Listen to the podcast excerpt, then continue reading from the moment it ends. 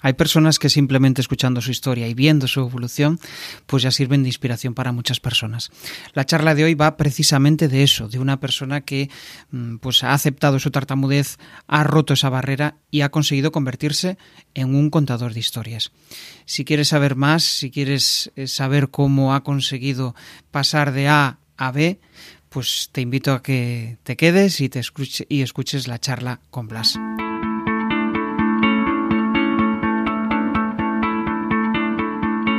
Bienvenido a Comunicar más que hablar. Soy Jesús Pérez Santiago y este es el podcast de los que quieren crear su propia audiencia, ganar visibilidad y dejar de ser espectadores. En crearpresentaciones.com barra comunidad envío una píldora semanal para que puedas comprimir tu conocimiento en contenidos atractivos.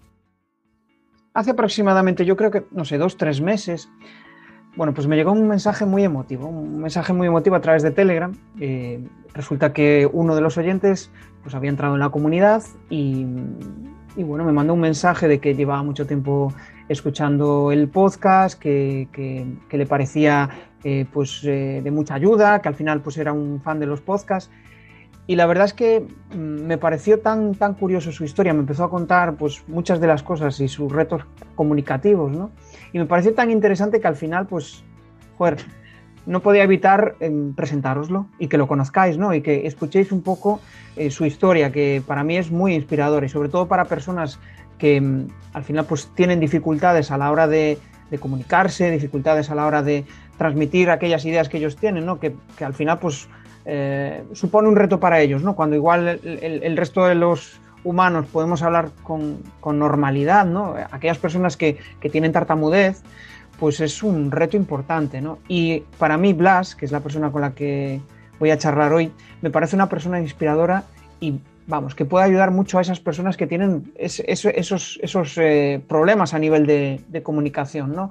Porque él los ha superado y para él es una lucha constante todos los días. Entonces, pues por eso esta presentación, porque la verdad, si leéis el mensaje y la emoción que me transmitió la primera vez que lo leí, es que, no sé, fue muy, muy, muy, muy inspirador para mí y decir, bueno, perfecto, lo, que estoy haciendo está llegando. Y eso yo creo que cuando eh, eres creador de contenido eh, es lo más, es lo más, que alguien comparta eh, lo que ha sentido con, con tu contenido, que le ayuda y que le aporta, pues nada.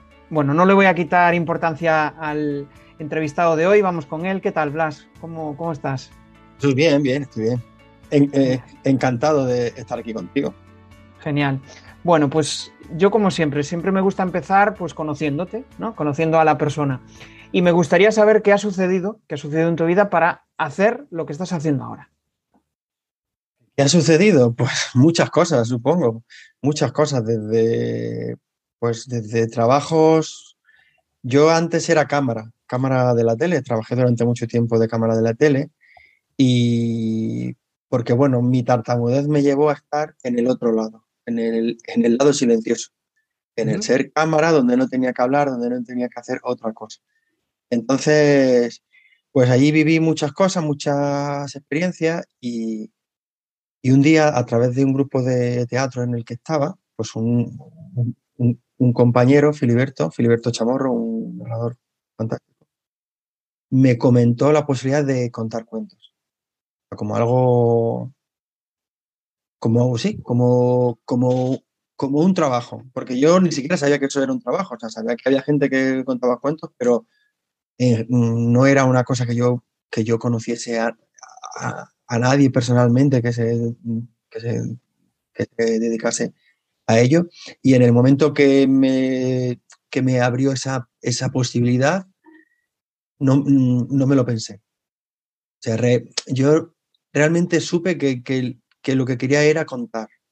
Era eso, contar. Porque como durante mucho tiempo, durante mucho tiempo de mi vida había estado callado o intentando hablar lo justo para, porque al fin y al cabo, el que tartamudea intenta que nadie sepa que tartamudea. Es como una cosa que, no sé, es como una cosa que uno pretende que, que, no se sepa, que esté en silencio. Entonces, prefieres estar callado a, a, decir algo, ¿no? Sin embargo, cuando, cuando llega a mí la idea de poder contar cuentos, cuando llega a mí la idea de, de poder hacer algo así, compartir historias, no me lo pienso. Entonces dejo mi trabajo y empiezo a contar cuentos. Así, sin más, sin, sin, con la inconsciencia de no tener muy claro qué es lo que estoy haciendo. Pero me tiro al barro y empiezo a contar cuentos. al principio pues son favores de amigos que son profesores y luego poco a poco vas entrando en un terreno más profesional. Hay, alguien que te llama y te, pide un, un presupuesto y así escucho ese cambio tan rotundo y lo dices como si fuera algo muy sencillo. Dejé el trabajo y ya está. ¿Cómo fue? ¿Cómo viviste todo eso? Bueno, eh, la verdad que no es un, que sí que yo lo cuento de una manera que parece como muy sencillo y no, y no fue sencillo. Primero porque, bueno, iba a un, a un vacío que no sabía cuál era, que era el de contar cuentos, que apenas conocía bien. Y luego, bueno, pues dejas un trabajo en plena crisis. Te estoy hablando del año hace 12 años que cuento, estamos hablando del año 2010, 2009, 2010, o sea, estábamos en, esa crisis que empezó en el 2008. Y bueno, yo pensé, mira, esta crisis durará un par de años, tres, me, empiezo con esto y cuando otra vez remonten, fíjate, todas las cosas que han pasado desde entonces. Cuando esto vuelva a, remontar, pues yo estoy medio colocado, ya la gente ya me conoce y, y demás. Entonces di el salto también porque estaba muy cansado. Estaba muy cansado de ser cámara y de, de correr y de cargar con la cámara y de echar jornadas maratonianas. O sea, mm, estaba de paparazzi en esa época en Sevilla persiguiendo a, famosos por doquier, jornadas de muchas horas y de días. Entonces un poco era como tomar la rienda, es decir, me voy a contar cuentos, voy a decidir, voy a tener una vida un, poco más tranquila que esto y aunque me costó trabajo, porque la verdad que me costó trabajo, porque no es fácil dejar un, un trabajo, tu casa, todo para, para empezar desde cero, literalmente, porque yo no tenía ni idea. sino que llevaba años pensando, es que yo lo cogí y mm, seis meses después ya, no, ya estaba mm, sin trabajo y volcado en, en, en, en, contar cuentos. ¿no? Entonces, como en ese sentido, pues me lié la manta a la cabeza, como, como, se dice, y salté al vacío sin mirar ni atrás, ni adelante, ni, nada. Con muchísima ilusión y muchísima gana. Y, y eso todavía sigue, gracias a Dios. ¿Cuánto pasó de, o sea, cuántos años pasaron de, de eso? De... Ah, es, es verdad, sí, no, estoy, recordando, dijiste en el 2008, que fue cuando sucedió todo esto. Claro, me dices, sigo con la misma ilusión, digo yo, ostras, ya pasaron años, pero eso, eso es que al final hay, hay pasión detrás, ¿no? Que, realmente lo que, lo que a ti te, gusta. ¿Y qué te aporta? O sea, ¿qué te aporta a ti eso? ¿Por qué, te llena, por qué se te llenan los ojos de luz cuando hablas de, de ello? Mira, para mí contar o compartir historias, que final para mí no es tanto contar, sino como sino compartir.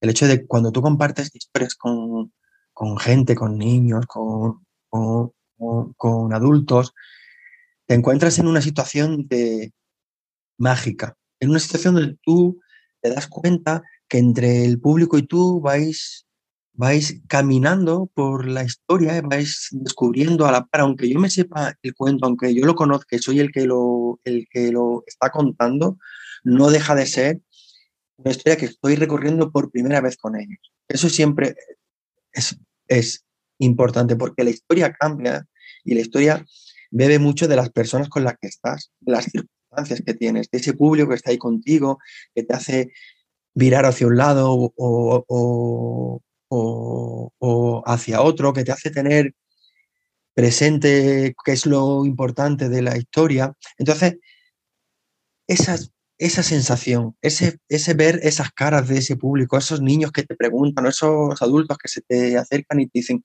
mi abuela me contaba esta historia. Y entonces como de repente viajas en el tiempo y esa persona ha viajado en el tiempo hace pues, 15, 20, 30, 40 años que su abuela le contaba ese cuento y no me acordaba hasta que te lo he. En cuanto te lo he oído a ti, he dicho, pues, cuento me lo contó y no, y no me acordaba. Eso para mí no tiene precio, no tiene precio. Ese feedback tan, tan, tan directo, tan rápido. Además, yo le doy mucha voz al público. Para mí es importante que el público también participe, porque, bueno, digo que para mí es compartir. Entonces, si ellos no, no cuentan también su parte, no, no, no me sirve. Estar yo solo para soltar el rollo, no, sea cuentos o sea lo que sea, eso no. El público está ahí por algo, porque tienen algo que decir y algo que aportar. ¿Y cómo consigues conectar con ellos? ¿Cuál es la magia de, esa conexión? ¿Qué crees que, es lo que produce tu cuento o tu forma de comunicar? ¿Qué, qué es lo que, lo que hace que conectéis? Mm, yo pienso que las historias, es que cuando tienes una historia es muy difícil no, no, conectar. Las historias hacen que te pares y que, escuches, ¿no? El eras una vez te abre ya una puerta, unas posibilidades infinitas y, y quieres estar ahí y como público quieres estar, quieres estar en esa historia que te van a, eh, contar, ¿no? Luego, luego, pues está como juegues con la voz, los silencios, el ritmo, el tono, todo hace que, que, se construya la historia de una manera que tú atrapes al, que, durante una hora se sienta para escuchar lo que tú tienes que contar en los cinco o seis cuentos que le vas eh, a, contar, para reírse, para pasar miedo, para, para una serie de cosas. Entonces, tú estás ahí y tienes lo más potente que hay, que es la historia. Porque con una historia es que consigues muchas cosas, pero cuando tienes una, una historia buena y tú ya juegas con la voz y con los silencios, entonces haces magia. Siempre. Qué bueno. Estoy, estoy pensando en, una charlatez, estoy pensando en, bueno, me has, hecho pensar en varias cosas, ¿no? Porque al final una historia eh, hay diferentes formas de, contarla. Pero, hombre, aprovecho que tengo aquí a un contacuentos para que me diga, ¿qué tiene que tener una historia para enganchar? Una historia para, para enganchar tiene que tener conflicto. Eso, vamos, yo lo he leído en mil, en mil sitios, lo he comprobado en mis propias carnes, una historia tiene que tener conflicto. Una historia tiene que poner al héroe, al protagonista en una tesitura complicada que tú como espectador no sepas dónde va. Y en el momento que tú no sabes dónde va, entonces como dices, ahora sí. ¿No? Cuando estás viendo una peli, ¿no? que muchas veces, que no, que, no, que no siempre pasa, que por desgracia las películas son, ¿no? o te están contando, o sea, una, una historia. Lo digo porque un libro pasa de una manera mucho más lenta, ¿no? Porque tú vas leyendo y pasa más tiempo, pero en una peli o en un cuento y llega un, un momento que a lo mejor dura cinco minutos, en los que tú no sabes dónde, qué puede pasar. De repente se abre un abanico de posibilidades, o ves al protagonista o en una situación tan sumamente compleja que ya estás atrapado.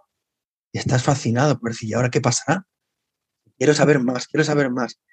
Y es ese. Si tú tienes un, buen conflicto, y un buen conflicto no es una cosa terrible, sino una cosa acorde a, la, tu protagonista y a la situación que tú has, que tú has puesto, ¿no?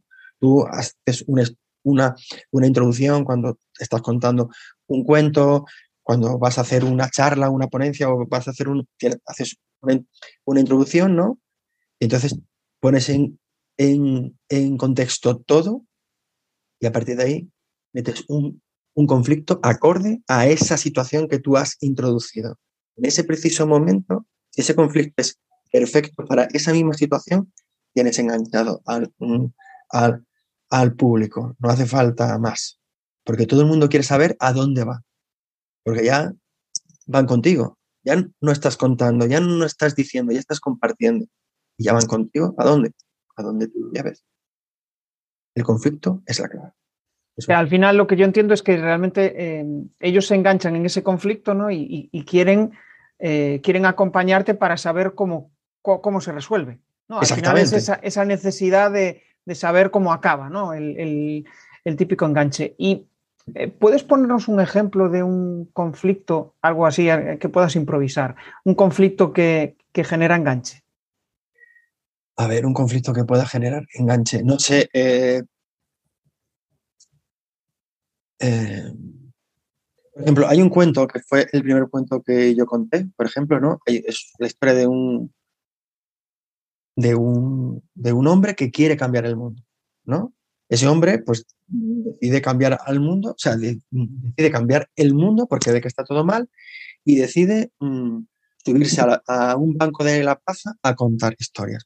Él, considera que las historias es, la mejor manera de cambiar el mundo, es la mejor manera de llegar a, eh, mm, a, la gente. El primer día muy bien, se le se para mucha gente y le escucha mucha gente. El segundo día menos, el tercer mes y el quinto día ya no se para nadie.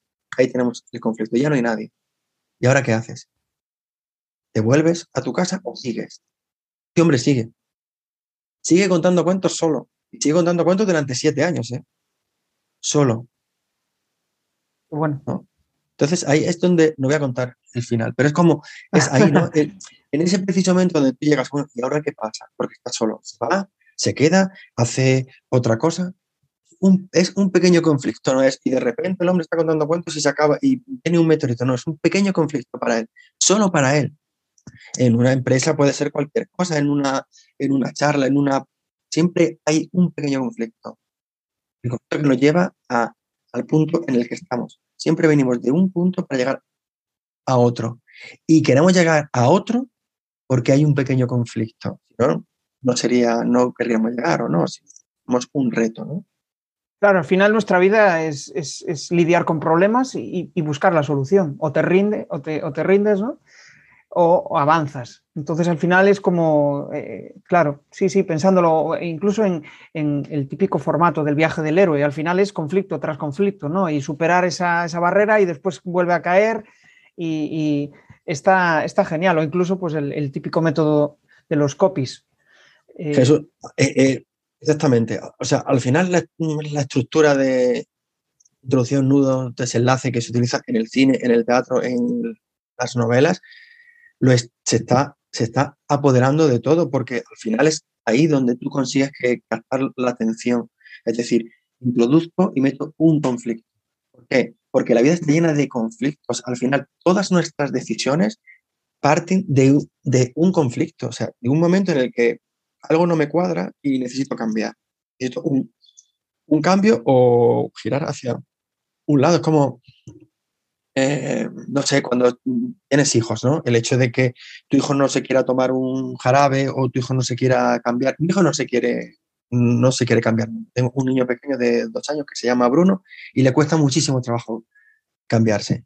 Entonces ahí es como yo tengo un conflicto que es, ¿cómo lo cambio? ¿Cómo lo cambio? Si todo fuese fácil, no sería una historia que contar, porque, bueno, ¿cómo cambias tu hijo? Pues sí, vamos, lo cambias. Yo tengo un conflicto todos los días con él. Es, y como tú ya sabes, porque tú tienes hijos varias veces en, el, en el periodo que lo estás cambiando. Entonces, ¿qué haces? Pues yo le cuento un cuento. En el momento que le cuento un cuento, él se calma. Pero hasta que yo descubrí la manera de solventar ese conflicto, tuvimos, tuvimos muchas briegas pelea de decir, venga que te cambio, que no, que, que venga que te cambio, venga que no, que sí. Hasta que yo dije, un cuento. Con el cuento ese. Pero hasta que he superado ese conflicto, hemos tenido ahí nuestra historia. El conflicto siempre está y está presente en nuestra vida, en todas partes. Lo que pasa es que no, que no es fácil verlo, ¿no? A veces cuesta trabajo verlo. ¿Qué tal? ¿Cómo va la charla? Bueno, para aquellos que queréis dejar de ser espectadores, dejar de estar viendo lo que están haciendo los demás y empezar a compartir vuestro conocimiento, todas las semanas en jesusperezsantiago.com barra comunidad tenéis una píldora para ayudaros a convertir vuestro conocimiento en contenidos. Bueno, el niño tiene que estar encantado. Un padre cuenta cuentos es una. Aparte que, o sea, mi hija está todo el día, un cuento, un cuento. y, para mí es un reto. De hecho, muchas aprendes un montón a base de crear historias inventadas, aprendes un montón a, bueno, pues eso, a, generar eh, pequeños conflictos, lo, que tú dices, ¿no? Es, un, aprendizaje. Y mm, la verdad es que me, pica la curiosidad, ¿no? Porque, o sea, has dado ese salto, eh, has dado ese salto a ser contacuentos, pero entiendo que a nivel comunicativo has crecido una barbaridad. ¿Podrías contarme cómo era el, el Blas de, eso, del 2008, cuando empezaba a contar cuentos, y el, y el Blas de ahora? ¿Cómo ha evolucionado? ¿Qué es lo que eh, principalmente ha cambiado a nivel de comunicación? Lo primero, lo más importante, lo más importante para mí en este proceso, en estos años, ha sido el aceptar mi tartamudez. Para mí ha sido fundamental, porque yo durante toda mi vida he intentado ocultarla por todos los medios, utilizando muchísimas muletillas o, y sin embargo, contar cuentos me ha dado la libertad de, oye, de aceptarla. Pero, curiosamente, contando no suelo tartamudear. De hecho, es una cosa, mejor, no sé si habré tartamudeado o habré tenido algún amago dos o tres veces en todo este tiempo. Normalmente cuando estoy contando, estoy tan metido en la historia, estoy disfrutando tanto que no pienso eh, en ello. Es cierto que yo, en mi caso, la, como que la tartamudez es una cosa que viene porque, como, bueno, ya voy a tartamudear, ya voy a tartamudear. Muchas veces te vas a enfrentar a algo, ya voy a tartamudear. Cuando, bueno, y al final, inevitablemente pasa. O sea, tú, como que, este, como que tú te vas condicionando. Y, y para mí contar me ha servido de, de eso. Me ha, servido para enfrentarme a un, a un, a un público y ser, y ser consciente de que puedo comunicar perfectamente, cosa que antes para mí era, lo ponía en duda, ¿no? ¿Se entenderá bien el, el, el, mensaje? ¿La gente eh, se perderá? No, se me entiende, se me escucha y tengo la suerte de que cuando cuento no, no, no tartamudeo, ¿no? Y me ha servido para, para, conocerme mucho a mí mismo a través de las historias que he ido contando. Porque obviamente cuando tú cuentas cuentos, cuando tú compartes cuentos, eliges los cuentos que te tocan, cuentos que te resuenan. Y en este caso, esos cuentos que yo he ido contando son cuentos que me han ido resonando y, que me han ayudado a conocerme mejor, a entender mejor qué persona soy. Yo recomiendo que todo el mundo lea cuentos o, o no lea cuentos, sino que busque cuentos para contar. Que busque cuentos, aunque, aunque luego se los cuente a su mujer, a su pareja, a su marido, a sus hijos, pero esos cuentos que busca y que esa persona decide contar son, son cuentos que te, que te van a resonar mucho, que te, que van a hacer pensar, que te van a hacer, no sé, entender el mundo de, de otra forma. Y luego me ha servido para conocer y me ha hecho crecer mucho en, comprender el auténtico valor y la importancia que tienen las historias en nuestra vida. Cómo a través de ellas podemos conectar con cualquier persona, con cualquier, no sé, con cualquier persona en, en cualquier lugar, puedes conectar y crear un vínculo súper, súper rápido y, y muy fuerte. Yo, para mí, ¿no? En, matemáticas se dice mucho lo, entre dos puntos la, línea recta es, el, es, lo más corto, ¿no? Es la distancia más corta. Y yo pienso que entre dos personas una historia es, es la distancia más corta, siempre. Por eso yo cuando termino los cuentos de repente genero unos vínculos con, con las personas y con los niños que son como muy fuertes, que vienen a dar un, un beso o un, o un, o un abrazo. Por eso, porque porque las historias nos unen, nos unen pero rápidamente y nos hacen estar, muy cerca en nada, en un minuto, dos, cinco, diez, en lo que dura un cuento.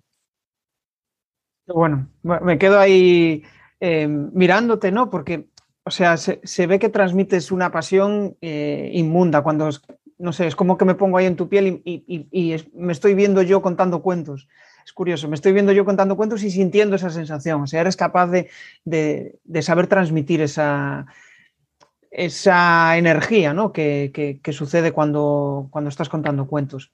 Bueno, yo hasta aquí ya me he llevado varios aprendizajes. Uno de ellos, el, mero hecho de que, bueno, si hay alguien, alguien tartamudo que nos está escuchando, que, que sepa que al final afrontar eso, ¿no? asumirlo, aceptarlo es un gran paso para, conseguir hablar mejor y, comunicar, ¿no? Y no sentir que al final, pues, eh, pues no eres capaz de conectar con la gente. Fíjate, o sea, Blas, por ejemplo, se está retando, ¿no? Y, está hoy aquí, el cual le agradezco un montón que, haya aceptado la invitación, que para él eh, era un reto importante, pero, pero eh, vamos, yo me lo estoy pasando en grande, o sea, que, y aprendiendo mucho. el otro aprendizaje para mí clave es el, hecho de que eh, al final, ah, aunque para ti sea un reto el, comunicar, el poder lanzarte, el asumir eso, el pasar a la acción, hizo que esos miedos al final se fueran apagando poco a poco, aunque después surgen otros, ¿no? Pero es un,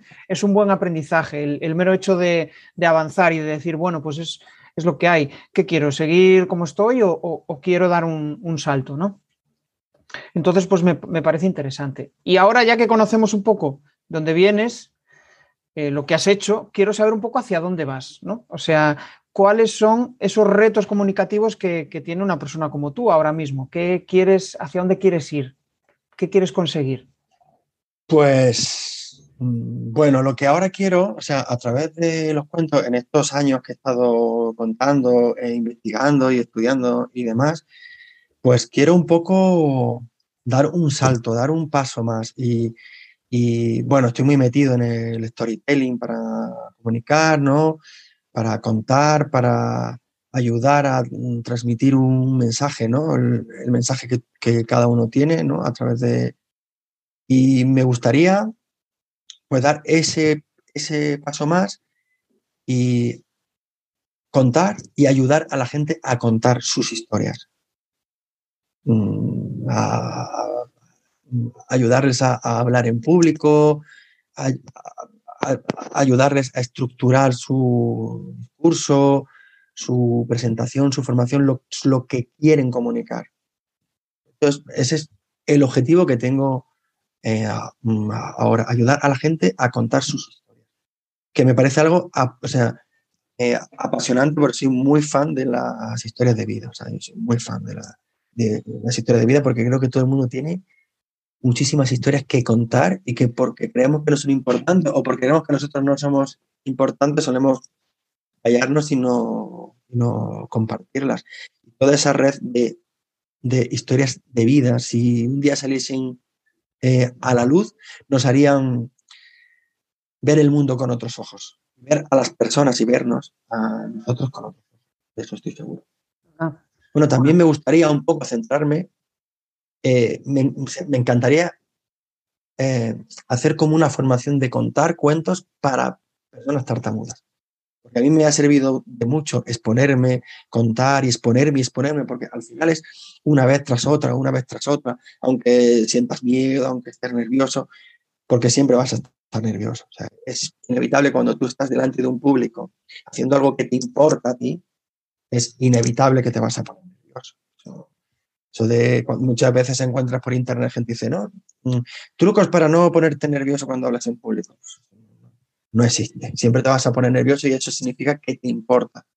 Entonces sí que me gustaría hacer como una especie de formación para personas que, que, tartamudean para contar con Encontrar esa... para exponernos en un espacio seguro, tranquilo, confiable y poder contar.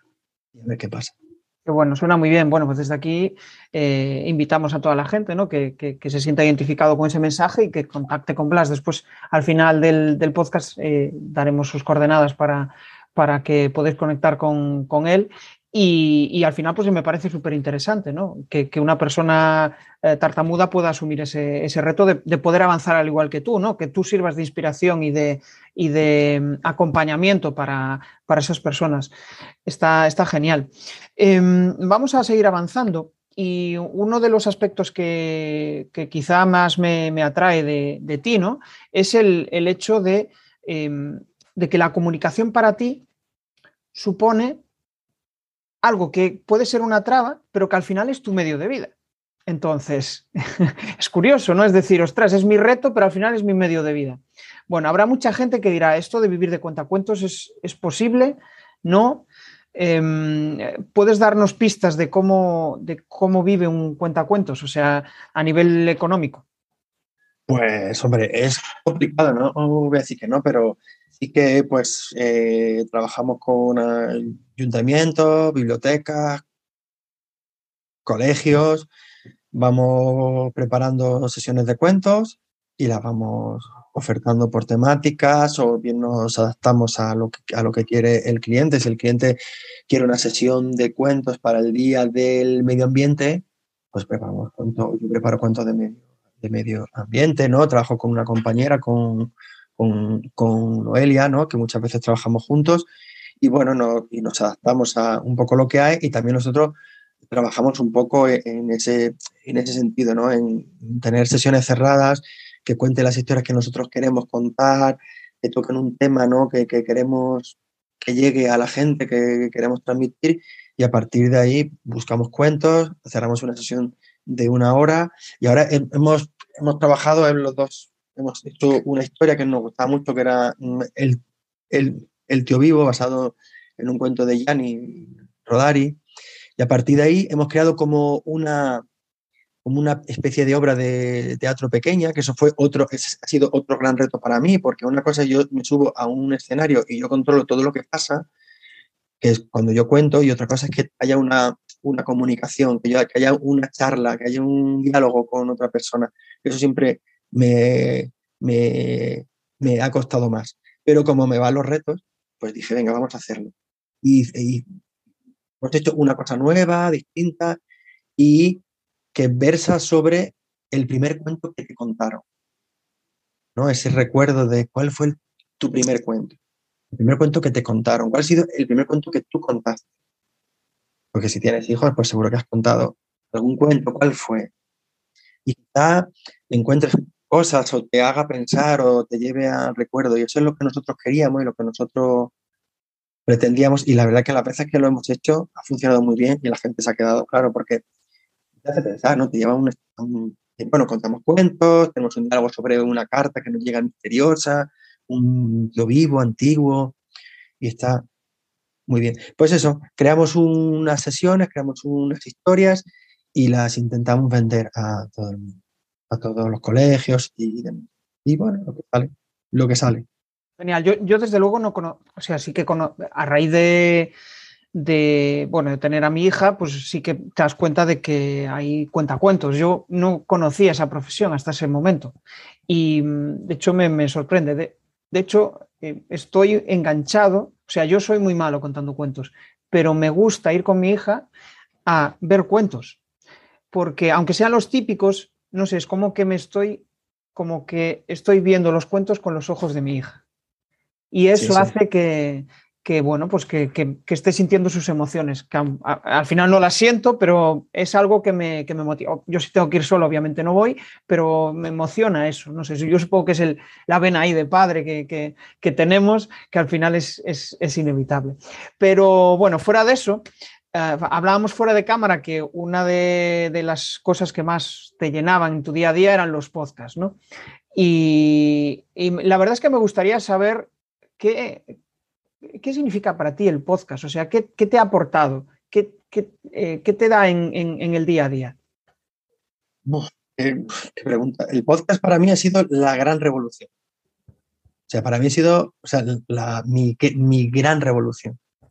Yo me gusta mucho, me gusta mucho la, las historias, me encanta leer, me encanta el cine, pero había periodos de tiempo en el día que no podía consumir historias y con el podcast sí. Con el podcast puedo estar haciendo otras cosas y puedo estar escuchando ficciones sonoras, documentales de no ficción. O sea, puedo estar escuchando eh, entrevistas, puedo estar escuchando mil millones de cosas. Y eso, sea, a mí me lo ha cambiado todo. Porque es que ya me paso todo el día con esto puesto, todo el día con los, con los auriculares puestos, que si escuchando uno, otro, que si, bueno, es que hay cosas increíble. Para mí ha sido la gran revolución. Y una de las cosas de, lo, de, los proyectos que me pongo en el futuro es tener mi propio podcast, que me encantaría, incluso producir podcast.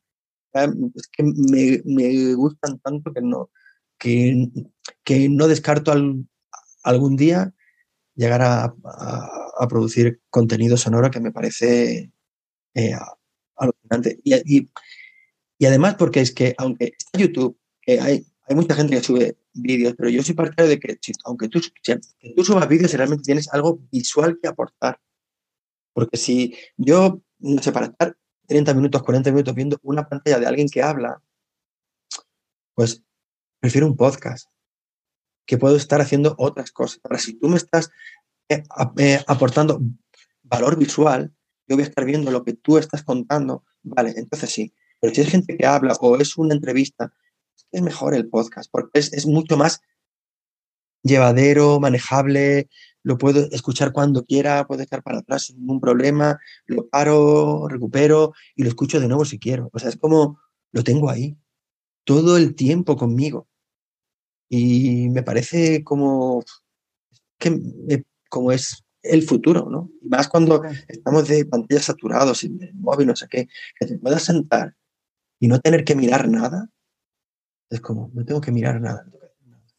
Yo, coincido contigo, es como una, yo creo que va, es, bueno, es una revolución ya del presente. Mucha gente cada vez está escuchando más porque desde mi punto de vista es, eh, es la vía de tener una radio, pero una radio donde tú eliges a la persona con la cual quieres formarte, aprender o entretenerte. ¿no? Y al final, pues es, eh, como puede ser Twitch para los chavales, ¿no? Que les gusta ver, pues eh, para personas que tienen ciertas inquietudes, ¿no? Pues, por ejemplo, mi pareja escucha de historia le, gustan el podcast de historia, ¿no? Eh, y mm, a mí, por ejemplo, y esto lo fue una de las cosas que aprendí de Oscar Feito, em, eh, o sea, soy muy perezoso para el ejercicio y los podcasts para mí significa, o sea, yo cuando voy a hacer ejercicio no significa hacer ejercicio, significa que voy a eh, aprender o voy a escuchar un podcast que me gusta. Entonces la emoción como que la cambio y digo, pues venga, vamos, porque va a ser una, media hora de, de buen rollo, ¿no? Y me, parece súper interesante esto, porque el otro día creo, yo creo que escuchaba a Vilma Núñez y hablaba sobre, bueno, que parece que solo existe Instagram, eh, TikTok, eh, que solo existe en YouTube, ¿no? Y al final los podcasts es como algo ahí silencioso que eh, es una forma muy, muy interesante de conectar con la gente, incluso de, ser una forma de, compartir y, hacer visible tu proyecto, ¿no? Tu, que, puedas monetizarlo, que, no pueda, que puedas vivir de ello, no que solo sea una ficción, sino que también sea una, vía para eso. Y bueno, es que hasta hay empresas que se están metiendo, bueno, muchísimas, ¿no? Pero ahí es donde voy yo. ¿Qué opinas de los podcasts que son modelos radio? ¿Te llegan igual, no? Modelos radio, mm, no, no me, no, me llegan, no me llegan lo mismo. Yo, yo he sido, yo he escuchado la radio muchísimo desde que era muy chico porque mm, siempre me ha gustado mucho el fútbol, cuando, ya no tanto, pero cuando era niño sí, y en mi casa no gustaba el fútbol. Entonces yo todos los partidos los, lo, escuchaba por, por, la radio y a partir de ahí pues siempre he sido muy seguidor.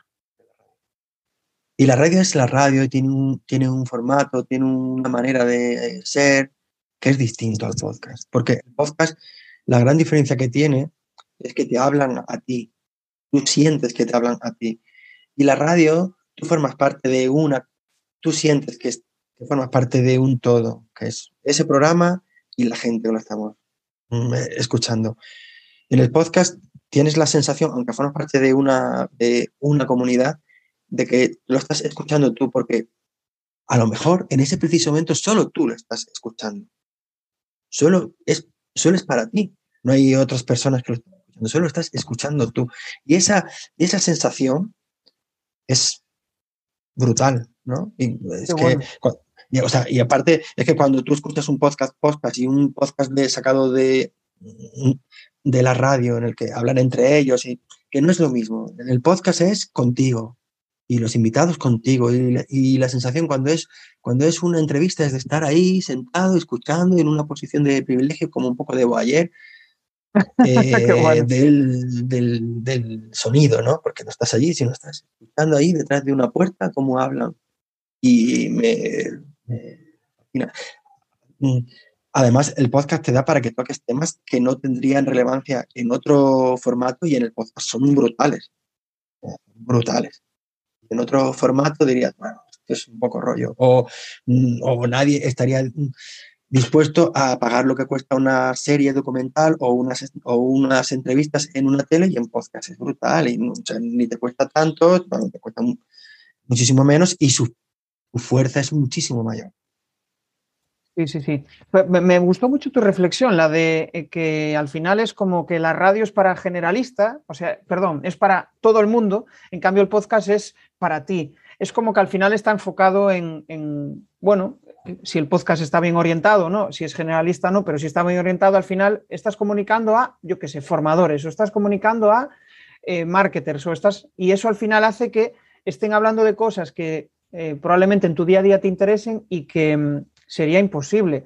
Eh, yo recuerdo, o sea, muchas, muchos momentos en los cuales, joder, yo quería consumir determinado contenido de informática y no tenía recursos, o sea, no tenía vía para, para, para hacerlo o, recurría a revistas, que hace, estoy hablando de, cuando los routers eh, iban con los pitidos, pi, pi, pi, y, y, tenías 52K de velocidad, que era, vamos, una, patata, una, mierda, por decirlo de, alguna manera, que no había forma de, que tuvieras una, conexión decente. Y, ahora el poder acceder a ese conocimiento, ¿no? que al final la gente lo comparte porque, bueno, porque le gusta, ¿no? Y, aparte yo creo que también nos hemos vuelto vagos en el aspecto de leer. O sea, yo ahora mismo prefiero consumir contenido eh, oral, o sea, para escucharlo, que leer un libro. Y, los audiolibros ahora están muy, muy, muy en auge, ¿no? Y, cada vez más, es como, como, que da pereza y dices, bueno, pues esto lo voy a consumir, que lo digiero mejor. Y, además, no, igual no necesito interrumpir lo que estoy haciendo, porque claro, si estás leyendo tienes que estar leyendo, si estás viendo un vídeo tienes que estar viendo un vídeo y el podcast te permite esa libertad. Yo para mí en el coche ahora, cuando voy solo, no existe, no, existe la radio, es eh, un, podcast y, aprender. O sea que genial, me, ha gustado esa reflexión, el, pensar en, no, el podcast es solo para mí, porque yo creo que una de las cosas más, más bonitas de esto es el que sea mm, imperfecto, ¿no? Que no tenga el sonido, bueno, claro, que, se escuche bien, obviamente, pero que no, tiene por qué haber cortes, ni tiene por qué ser, la voz más eh, bonita del mundo, ¿no? La, voz, la típica voz radiofónica. Yo a mí incluso, no sé si es que estoy tan acostumbrado a los podcasts que últimamente escucho una voz radiofónica y digo, joder, demasiado perfecto, no, no quiero, voy a cambiar. no sé qué opinas de esto. Bueno, estamos Hombre, está claro que la naturalidad es fundamental en el podcast y, no miramos ni la voz, no, sino bueno, que hay, lo primero que en cuanto escuchas un poco, el, en cuanto te metes un poco en el mundo podcast, te das cuenta de lo que cuesta, ¿no? Del trabajo que lleva, de mantenerte ahí, ¿no? Ves tantos podcasts que tienen un capítulo, dos o uno solo, es que hay podcasts que solo tienen un capítulo y tú te das cuenta de que tiene un trabajo ahí detrás y que, pues bueno, tú ya valoras eso y ya de antemano ya perdonas muchas más cosas. Luego, a lo mejor con el tiempo dices, bueno, ya le voy a exigir un poco más, pero de, de, primeras no. Y esto ya lo hemos hablado, el contenido es el rey Jesús. Si tú tienes un buen contenido, todo lo demás no importa. Puedes tener una calidad media, una voz fea, pero si el contenido es, es bueno, la gente va a querer eh, escucharlo. Y si además tú sabes estructurar ese, ese contenido para conseguir enganchar durante los 15, 20, media hora o una hora que dura lo tuyo, es que, es que, es que ya lo tienes. Lo tienes porque la gente va a entrar de lleno. Buen contenido, una buena estructura, perfecto, me quedo seguro. Y eso es clave, eso es clave.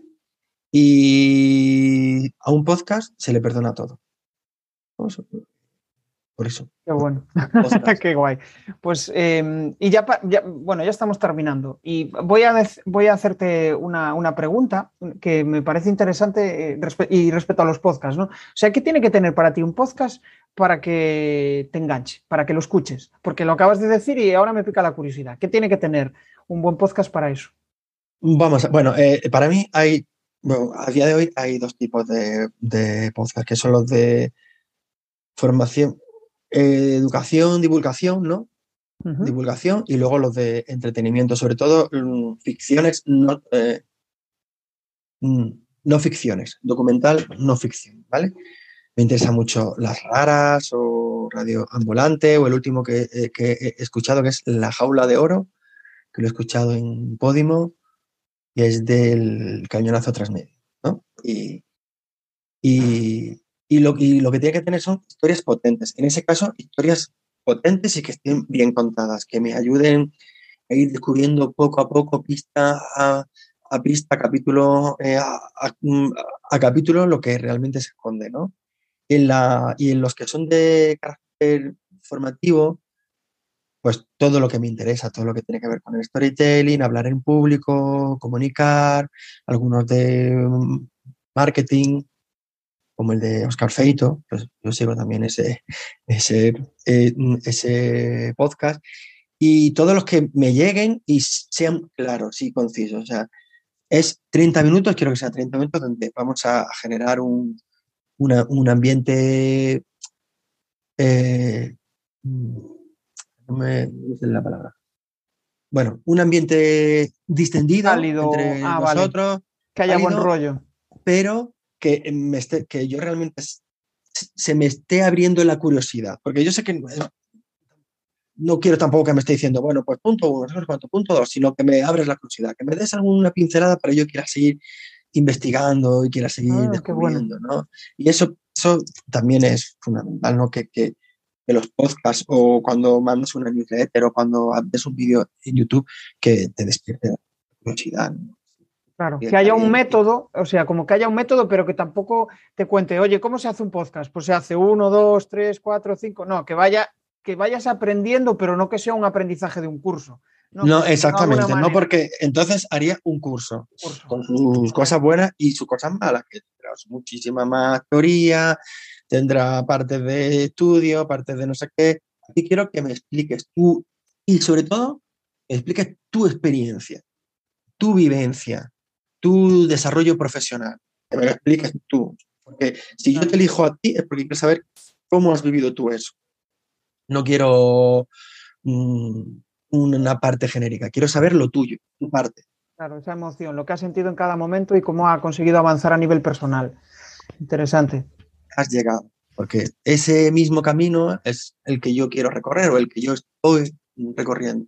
Tenemos puntos en común y quiero saber cómo tú has, solventado ese conflicto que apareció en tu carrera. Que a lo mejor es un conflicto parecido al que tengo yo, ¿no? Ahora sí sé cómo puedo hacerlo. Claro, conseguir pistas para al final crecer a nivel personal. Qué interesante. Sí, de hecho, estoy pensando, mientras contabas todo esto, estaba pensando en, quizá uno de los mayores retos cuando empezaba a, hacer el, podcast, que era no, para mí era como hacer entrevistas, yo no quería que fueran eh, un interrogatorio pero al principio, cuando estás empezando, pues es, eh, resulta complejo. Resulta complejo no hacerlo porque, bueno, necesitas un guion, necesitas una estructura, pero conforme vas cogiendo soltura, al final llega un momento en el que eh, si hay buena conexión y si consigues crear esa conexión con, el, interlocutor al principio, todo va fluido, todo va más fluido y consigues que la charla sea natural pero mm, no es fácil. Para mí, por lo menos, no, resulta fácil y hay personas que tampoco te lo ponen nada fácil, porque al final parece que es yo pregunto y él responde, yo pregunto y él, y él responde, ¿no? Y, eso yo creo que al final hace como que se note que sea un poco, un poco distante. Bueno, ya estamos terminando y voy a lanzarte, en este caso, cuatro preguntas. Cuatro preguntas que quiero que respondas o con una palabra o con una frase. Son preguntas muy, muy sencillas. La primera, un tip para compartir emoción, para contagiar emoción? Un tip para contagiar emoción. Sé tú mismo. Vale. Perfecto. Una clave para eh, persuadir, para persuadir a tu público. Una, una historia. Una historia y si puede ser mm, tuya propia, mejor. Vale. ¿A quién comprarías sin dudarlo? ¿A quién, compraría? ¿Como persona o como lo que vende? pues te dejo que decidas tú. Como persona, venga. Para ir. Pues no sé, eh, me viene Carrescaño ahora mismo. Vale, ok. Storyteller que, de la comunidad de. Ay, no me sale ahora, ¿cómo se llama la comunidad? Bueno, no Presentástico es. Presentástico. Presentástico. Presentástico, no me salía ahora. Correcto. Desde aquí un saludo a Carles, si nos escucha. Em, y la última pregunta que se me ha ido. Ah, vale. Em, espera. pues sí, sí, sí, totalmente improvisado esto y se me ha ido la, la pregunta. ¿Qué significa para ti comunicación en una palabra? una palabra. Compartir. Vale, genial. Bueno, pues, pues ya hemos terminado. La verdad es que me lo he pasado, eh, se me ha pasado el rato volando, Blas, y, muy interesante. De hecho, pues em, siempre, cuando, cuando te invité la primera vez decías, pues yo no sé qué voy a aportar, pues, pues anda que no has aportado, has aportado y mucho. Quería, quería aprovechar para que nos compartas tus coordenadas, donde pueden eh, conectar contigo y, si quieres darnos algún mensaje, algo de, spam de valor. Pues bueno, me pueden encontrar en LinkedIn, en Blas Rueda García, y luego en, eh, tengo una página web que es blasrueda.com, que la estoy transformando. Ahora mismo está en versión cuenta cuentos, pero quiero darle otro un lavado de cara. ¿Y cómo puedo aportar valor? Pues no sé. Mm, que a la hora de comunicar, a la hora, de que no se olviden de, las historias, no se olviden de compartir alguna historia, porque eso siempre va a hacer que las distancias se acorten mucho. Genial. Bueno, pues la verdad es que me, llevo muchas, muchas buenas píldoras, sobre todo aquí del final, esa alegoría que has puesto de, comunicar, compartir, me, ha gustado mucho. Y, nada más, o sea, la verdad es que ha sido un, placer charlar contigo, seguro que no es la última conversación. Y, y lo único, invitaros al siguiente episodio. Nos vemos. Un saludo. Chao, Blas. Chao. Para aquellos que queréis dejar de ser espectadores, dejar de estar viendo lo que están haciendo los demás y empezar a compartir vuestro conocimiento, todas las semanas en jesusperezsantiago.com barra comunidad tenéis una píldora para ayudaros a convertir vuestro conocimiento en contenidos.